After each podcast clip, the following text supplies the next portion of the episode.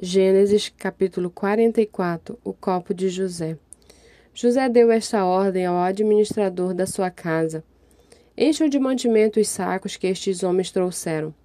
Quanto, quanto puderem levar, e ponham o dinheiro de cada um na boca do saco de mantimento, e coloque o meu copo de prata na boca do saco de mantimento do mais novo, junto com o dinheiro do seu cereal.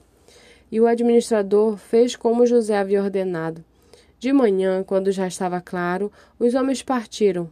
Eles, com os seus jumentos, saíram da cidade, e antes que pudessem ter se distanciado, José disse ao administrador de sua casa: Levante-se e vá atrás daqueles homens, e alcançando-os, diga o seguinte: Por que vocês pegaram, pagaram o bem com o mal? Não é este o copo que bebe o meu senhor e que ele usa para fazer as suas as adivinhações?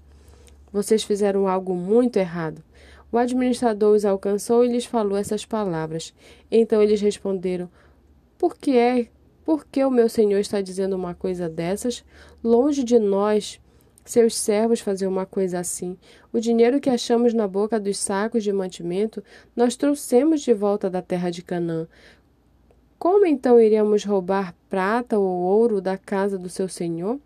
Se algum de nós tiver esse copo, será morto, e nós ainda seremos escravos do meu senhor. O administrador respondeu: Que seja como vocês disseram. Aquele com quem for encontrado o copo será meu escravo, os outros ficam livres.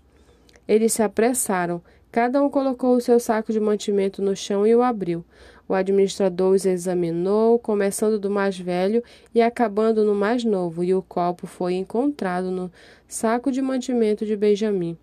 Então eles rasgaram as suas roupas. Cada um carregou de novo o seu jumento e eles voltaram para a cidade. Quando Judá e seus irmãos chegaram à casa de José, este ainda estava ali e prostraram-se em terra diante dele. José lhes perguntou: O que é isso que vocês fizeram? Vocês não sabiam que um homem como eu é capaz de adivinhar? Então Judá respondeu: Que podemos dizer ao meu senhor? Que podemos falar? E como vamos nos justificar? Deus descobriu a nossa culpa, eis que somos escravos do meu senhor, tanto nós como aquele em cuja mão se achou o copo. Mas José disse: Longe de mim fazer uma coisa dessas. O homem em cuja mão foi encontrado o copo, esse será o meu escravo. Os outros podem voltar em paz para junto do seu pai.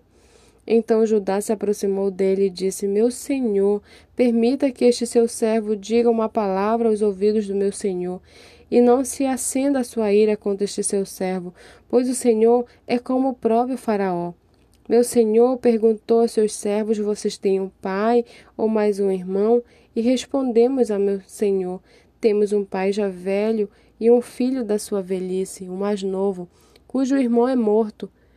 E só ele ficou de sua mãe, e seu pai o ama. Então o Senhor disse a esses seus servos: Tragam o jovem para que eu veja. Respondemos ao meu senhor: O jovem não pode deixar o pai. Se deixar o pai, este morrerá. Então meu senhor disse a estes seus servos: Se o irmão mais novo não vier com vocês, nunca mais verão meu rosto. Quando voltamos à casa de meu pai, que é seu servo, e repetimos a ele as palavras do, do, de meu senhor, nosso pai disse: Voltem e comprem um pouco de mantimento. Nós respondemos: Não podemos ir lá. Mas se o nosso irmão mais moço for conosco, iremos, porque não podemos ver a face do homem se este nosso irmão mais moço não estiver conosco. Então nos disse o seu servo, nosso pai: Vocês sabem que a minha mulher me deu dois filhos.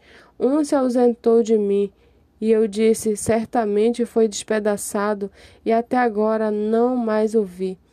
Se agora vocês me tirarem também este da minha presença, e lhe acontecer algum desastre, farão descer os meus cabelos brancos com tristeza à sepultura. Agora, pois, se eu voltar para junto de meu pai, seu servo, sem que o jovem vá conosco, visto que a alma de meu pai está ligada com a alma dele, vendo ele que o jovem não está conosco, morrerá. E estes seus servos farão descer os cabelos brancos de nosso pai, seu servo, com tristeza à sepultura.